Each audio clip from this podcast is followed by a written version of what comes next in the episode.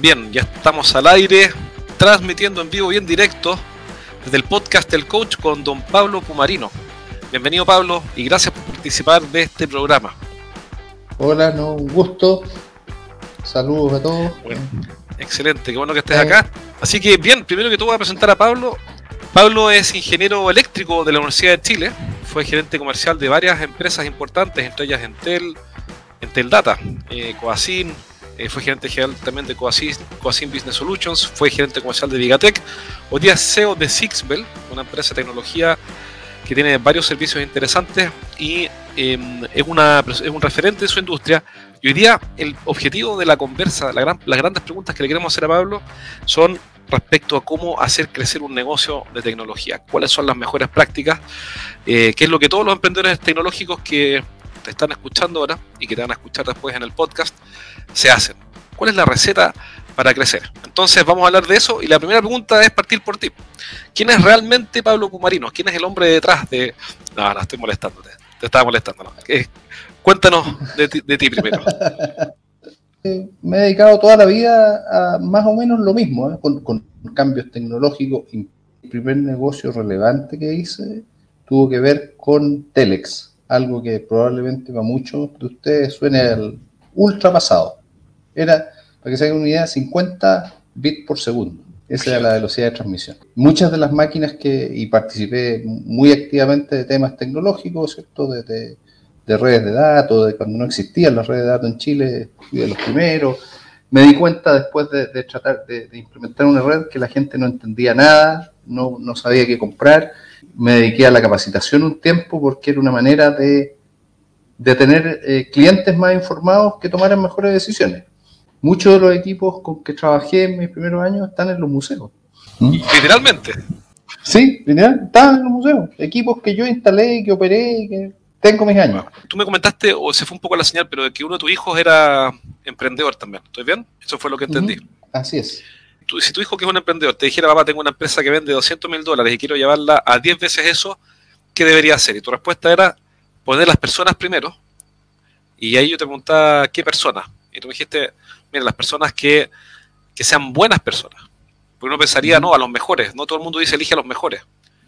Tú dices, no, ¿qué me importa? A mí elijo a las mejores personas. Eso es lo que te entendí. ¿Estoy bien? Eso, eh, en el fondo es eso. Obviamente que tienen que tener competencias mínimas, ¿cierto? Tienen que, ser competentes en el ámbito profesional.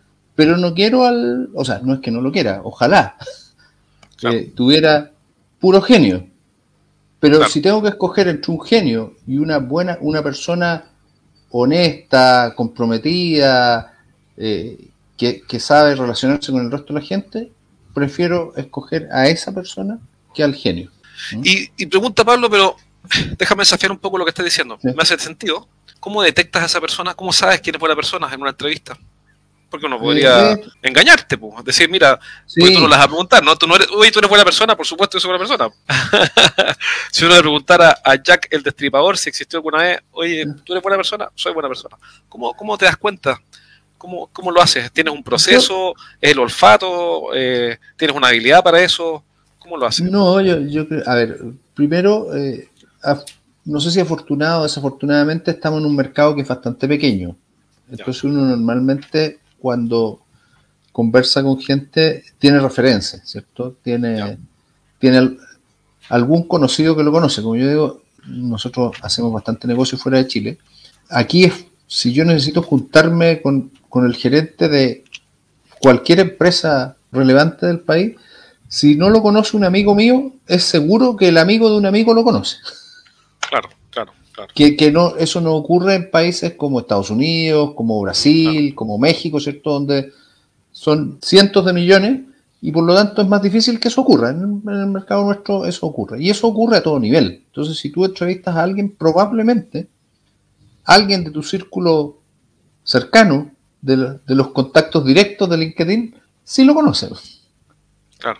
Entonces tiene una, referencia directa de, gente en la cual confía. Y segundo, con lo que habla. Si, cuando alguien te habla, a mí me interesa muchas cosas que no tienen que ver con el trabajo, el fútbol, ¿eh? la familia.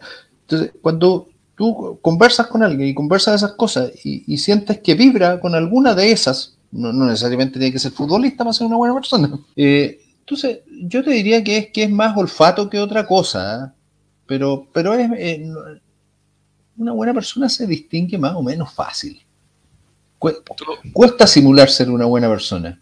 He visto expertos en política, pero salvo en política es cierto, la personalidad aflora, dices tú. así es. Oye, y mm, cuando tú partiste con Sixbell, ¿estaban en todos los países que están hoy día? ¿Sí o, no? ¿Te ha tocado abrir mercado? Sí, sí.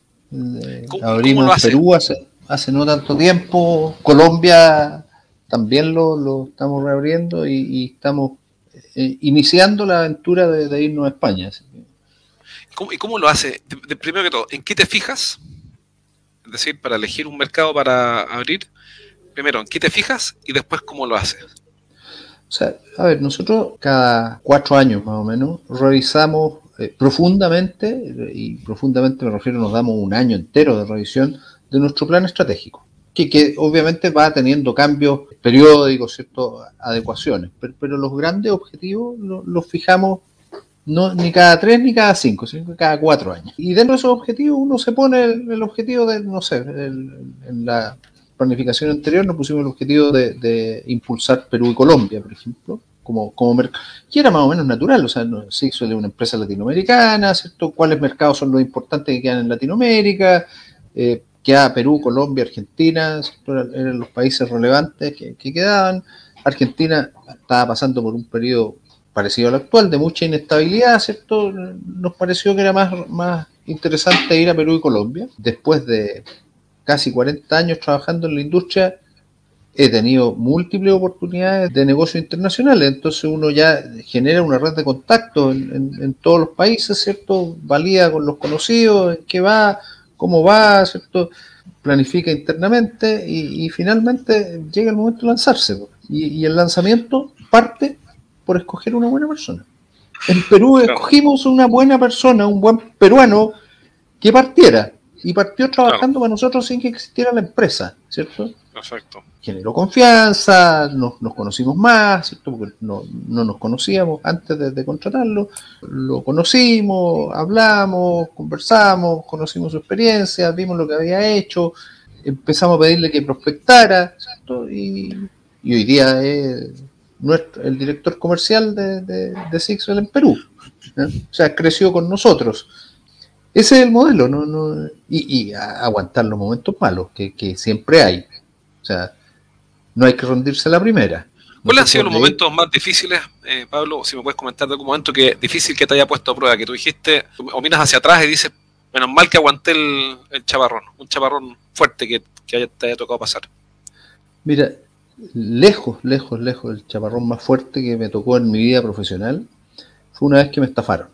Me estafó una compañía china, los que me estafaron no eran chinos, eran latinos, y me estafaron. Me estafaron un negocio grande en que yo había dedicado varios millones de dólares. Varios ah, millones Ah, wow, no fueron 10 mil dólares. varios millones. en que yo había trabajado prácticamente un año, eh, había abandonado mucho, cuando uno trabaja, deja cosas de hacer, o sea, eh, era, un camino bien rupturista, era, una solución tecnológica distinta, tenía un cliente, tenía un contrato, estábamos terminando de negociar el contrato y el tipo de último momento dijo, ¿sabes qué? Esto yo lo hago directo, no lo hago contigo. Y el cliente me trató de ayudar todo lo que pudo, pero finalmente se le iba su plan estratégico de cerrar esta cosa. Me compensaron, me dieron, pero lo pasé mal.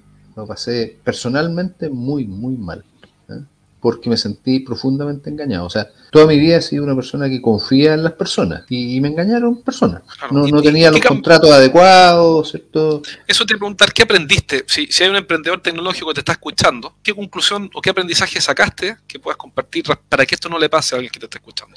O sea, aprendí que primero la importancia de los contratos es para los momentos donde hay diferencia. claro. Y, lo básico, o sea que el contrato no es, no, si este es estándar, no te preocupes, lo han firmado en todos lados, no, yo lo reviso igual. ¿eh? Lo reviso igual. Y, lo veo con detalle. Y hay cuestiones que, que sí, la confidencialidad y todo eso. Me preocupo de las cosas que son importantes. ¿eh? ¿Cuáles son esas cosas importantes? Por ejemplo, hay, varias cosas que son, hay varias cosas que son importantes. ¿eh? Una son las llamadas condiciones del negocio, la, duración del contrato. Muchos contratos dicen que son por 36 meses, pero una de las partes normalmente se puede salir cuando quiere. Entonces no es de 36 ah. meses, pues es de, lo que él, la otra parte quiera. Claro. No, si es que yo no me voy a salir. No, pero eso es lo que sería. claro, si no te vas a salir, claro, oye, si, te vas si no te vas a salir, ¿para qué lo ponemos? ¿Para qué lo ponemos? Es que, es que es estándar y somos una corporación internacional. Yo tengo todo el tiempo el mundo. Si eres el gerente de una empresa de ingeniería, consultoría, coaching, tecnología o servicios para empresas, entonces este mensaje es para ti. Cada semana entreno a un grupo de gerentes en vivo. En estas sesiones aprenden las estrategias más efectivas que conozco para hacer crecer sus negocios y siempre terminan la clase con ideas prácticas para implementar rápidamente. Y la buena noticia que tengo es que cada semana voy a sortear un asiento para una de estas clases sin costo. Regístrate ahora en eduventas.com y postula para participar en una sesión. Pide un cupo en eduventas.com. Lo segundo es que, que también suele pasar y que uno se equivoca, es que parte con un compromiso sin que el contrato esté negociado. Y cuando partiste, ya no hay nada que negociar del contrato, ah. porque ya partiste. Y no digo que no lo haga, muchos casos parto sin contrato. Pero sabes el riesgo que estoy arriesgando. Claro, claro. Es un, riesgo, es un riesgo calculado. Es un riesgo calculado. Y, en muchos casos ese riesgo es para las dos partes. Claro. ¿Eh? Pero cuando algo huele mal, seguramente hay algo malo. Oye, un cliente mío que es mayor que yo, ¿eh? estamos hablando la otra vez de un gerente, yo, ofendí al gerente, hasta fue hace años atrás. Me dijo, no, no, mira, mira, mira, te voy a explicar cómo funcionan las cosas. Cuando un animal ladra, mueve la cola y tiene olor a perro, es un perro, bueno, es un perro, no, no le cambié el nombre. Entonces, lo que me está diciendo es como el, las tripas y el olfato, más o menos, mira, no se equivocan tanto a veces. ¿Tú escuchas a las tripas cuando haces un negocio? Sí, sí. Sí, yo creo que es súper importante lo que uno siente. Y, ¿sabes qué? Yo creo que, además, esto de, trabajar en equipo es verdad. O sea, cuando tú sientes algo, lo tienes que sociabilizar con, tu equipo de referencia. Tienes que comentarlo. Porque a lo mejor puedo estar equivocado, en muchos casos estoy equivocado y, me convencen de que estoy equivocado y me doy vuelta. O sea, lo que yo vi como una mala intención en realidad era un, momento malo, una, una diferencia de percepción, cierto punto de vista. Entonces, la tripa sola no basta. La, tripa va acompañada por un equipo en el que uno confíe, eh, eh, en un equipo en que se digan las cosas que hay que decir y que, no estemos siempre de acuerdo, ¿cierto? Que, y lo otro, nosotros que hacemos negocio internacional, hay que entender que los, chilenos somos un, un bicho raro para el universo. somos muy distintos a un mexicano, un brasilero, un peruano, un ecuatoriano. Oye, somos poco amables hoy día, mía, en general, como muy que poco amables. Muy vamos al negocio. Oye, este es producto, este es mi producto, ¿te gusta o no? Eh, no sé, adiós. claro, y, nos, cuesta mucho, por lo tanto, aquí en Chile, yo siempre digo, vamos a obtener el no. O sea, vamos a ver al cliente que nos diga que no. Y ese no sale fácil. O sea, cuando el tipo no te quiere comprar, no te compra. Y te lo dice. Y en muchos casos te dice hasta por qué no te compras, ¿cierto? Claro. Sin mucho adorno. En la medida que uno se va moviendo hacia el norte, el no es imposible. Entonces hay que saber interpretar el sí.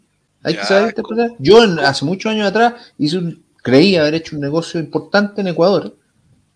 Invité al tipo cuando, en mi opinión, habíamos cerrado un negocio a almorzar a un buen restaurante caro, un grupo grande de gente un almuerzo, un buen almuerzo. Para celebrar, para celebrar. Para, celebrar el que yo creía que era un negocio que habíamos cerrado. Nunca me hablé por teléfono con él después de ese almuerzo. Mira. Nunca, nunca me llegó la orden de compra, nunca me contestó el teléfono. Era pura amabilidad. y el tipo, la, forma de ser amable fue que me dijo que me compraba. Me pasó a mí también eh, hace años atrás un emprendimiento en Perú, que son muy amables. Entonces, como son muy amables, uno los interpreta distinto. De hecho, fíjate que estuve hace poco en Paraguay yo conocí a una chilena que vivía allá, una abogada. Entonces, fíjate, el, mira, mira el consejo que me dio Pablo. Me dijo, ella lleva 30 años viviendo en Paraguay, y me dijo, mira, quiero advertirte una cosita que nunca está de más. Para los chilenos, eh, ustedes, ella habla de ustedes, pero ella es chilena que vive en Paraguay. Ustedes creen que una sonrisa y ser amable significan más cosas de las que son. Entonces, cuando una dama aquí en Paraguay, que hay, son muy buenas mozas las paraguayas por lo demás, sea encantadora contigo, amable contigo y te sonría encantadoramente, no significa nada para que no te vayas nunca a confundir. Porque ustedes, porque ustedes no saben leer a las personas acá. Aquí la gente es amable, no quiere otra cosa. Entonces ya siempre le hacía la advertencia a, los chilenos respecto a eso porque nos cuesta leer a, la gente. Sí, yo, yo lo primero que le digo a, mi gente cuando, cuando empieza sus salidas internacionales, ojo, el mundo no se mueve por los paradigmas chilenos. Somos, somos un bicho raro, somos somos una minoría, claramente una minoría. Pero a ver, dame ejemplos de eso, porque más allá del, de que somos más, son más amables, etcétera, ¿por qué, ¿por qué somos bichos raros los chilenos en la relación con nuestros vecinos? Primero somos súper directos. Claro. En, la relación de negocio somos súper directos, o sea, y, decimos todo, y sonamos mal educados. Al, ah. resto le, al resto le suena mala educación eso de, de, ah, entrar directo a esto. Eh, ¿Cuántas veces cuando te llega un mail tú contestas con responde un mail gracias? No, a veces no respondo. Nunca, nunca. o sea, porque tengo mi inbox lleno de correos. Sí, obvio. ¿Para qué le va a llenar los correos al otro? Lógico. ¿Para qué, le va a llenar un correo gracias? Sí, sí, si hablo por teléfono con él, a lo mejor, oye, súper bueno. Sí, pero, pero solo lo contesto cuando necesito información adicional o, o el correo requiere respuesta, pero en México tú mandas un correo y, te lo advierto que tengas cuidado a 20 personas y te llegan 20 gracias. Por tanto, si tú no respondes en México de la misma manera, pasas a, ser percibido como mal educado o, desconsiderado. O si tú no partes cualquier conversación con un buenos días, ¿cómo está? Buena tarde, lo que sea, ¿cierto? O, o te subes a un ascensor y no saludas a gente que no conoces, pero que está en el ascensor también eres mal educado. Bueno, eso habla mal de nosotros, ¿ah? creo que tenemos que tenemos que ser más amables. Y, Mira el éxito de los venezolanos aquí en Chile. Les va muy bien. En, las tiendas. Es un agrado. Da, gusto, cuando te atiende un venezolano. Oye, la otra vez me tomé un café, con, fui a la empresa de un amigo en Providencia, nos tomamos un café y había una señorita sonriéndome con una sonrisa de acá a acá y me estaba esperando casi con los brazos abiertos y me dijo, bienvenido. Y dije, pucha, hermana, matar aquí nacionales, pero es no, no, es, chilena, porque nosotros acá nos sonreímos, o no, digo que nos sonreímos, no hacemos todo el esfuerzo que podríamos hacer por ser amables. ¿Es así? Sí, absolutamente. Vivimos apurados, y en particular en Chile, en Santiago, perdón. A mí me tocó hace unos dos, tres años atrás, estaba de vacaciones, efectivamente. Y tuve que ir a comprar algo a una ferretería, de un pueblito, de vacaciones, o sea, me levanté y quedé desocupado. Y llegué a la ferretería hiper apurado. Porque, porque estoy acostumbrado a estar apurado. Entonces, no dije ni buenos días, sino que necesito. Ah, usted es de Santiago, ¿eh? Claro. usted no está acá. el gallo me dijo: Usted está de vacaciones, ¿para dónde va tan apurado si no tiene nada más que hacer? Toda la razón. Toda la razón. Oye, eh, ok, ya tú para abrir un mercado nuevo, dices, haces un análisis estratégico, buscas una buena persona en la que puedas confiar y estás dispuesto a aguantar los chaparrones. ¿Qué chaparrones hay cuando una empresa chilena de tecnología, bueno, da lo mismo si es chilena o no, pero una empresa de tecnología quiere abrir un mercado nuevo? ¿Cuáles son los chaparrones más comunes? Ojo, ¿eh? no da lo mismo. No, no da lo ah, mismo si eres chileno o no. A ver, explícame hay, eso. Hay mercados, si tú vas al mercado peruano, ¿Ya? los chilenos tenemos una excelente imagen por lo tanto, las cosas se te dan fácil. O sea, ah, mira, los clientes tienen una buena imagen de las empresas chilenas en términos de cumplir, de, tecnología, de, lo que nosotros hacemos. O sea, no, no puedo dar fe si tú si pasa lo mismo con alguien que venda zapatos, pero, pero en el mundo tecnológico, tecnología sí. tienen una buena opinión de, las empresas tecnológicas chilenas, por lo tanto es fácil. Perfecto. En Centroamérica también. Tú vas a Brasil o a México y no eres nadie. Nadie. Ah, mira, mira. Nadie. O sea, eh, si yo doy, no sé, en Perú doy como referencia que este proyecto lo hice en Chile con la empresa X, Claro, significa es algo. una, es una referencia. Claro. Si tú vas a Brasil y dices lo mismo y te dicen, ¿y no tiene una empresa grande que te haya comprado los brasileros, weón, todo gigante, pues. Sí. Claro, lógico. Claro, Sí. lógico. Y, y es, es así, o sea, eh, es de verdad. O sea, de hecho nosotros hemos ido moviendo nuestro centro de desarrollo, que lo, originalmente era Chile-Colombia, y hemos ido contratando gente en Brasil para incorporar el concepto de tamaño, Claro, claro. sí. para que nuestra solución tenga la escalabilidad que requiere un mercado del tamaño del brasilero, del tamaño del mexicano, del americano. Oye, pero dame un segundo, mira, quiero preguntarte un par de cosas sobre Brasil. ¿Cuál ha sido tu principal desafío para venderla a Brasil? Eh, Primero que todo, déjame hacerte una pregunta antes. Yo soy de la idea de, pero puede que esté muy equivocado. Es que yo antes de ir a buscar clientes a México, a Colombia, a Brasil o Perú, mejor agoto mis clientes acá, localmente. ¿Tú estás de acuerdo con eso o no? No. Ya, eso me interesa, porque no quiero aprender. A ver, uno tiene, eh, hay, hay una, una, una cosa que por ahí cuando uno vuelve a las aulas se llama la matriz de Ansoff. Ya, mira, La, la matriz de Ansoff dice que básicamente que uno puede crecer de dos maneras. dame un segundo, ¿cómo se puede- Ansoff para anotarlo aquí? Con doble F creo. Era ruso. ¿eh? A-N-S-O-F-F. Creo. Ya. Eh, el, el tipo lo que dice en, en términos muy simples, muy gráficos, eh, esto es, eh, que uno puede crecer de, básicamente de dos maneras. Uno puede moverse eh, en, en un, en un diagrama cartesiano, ¿cierto?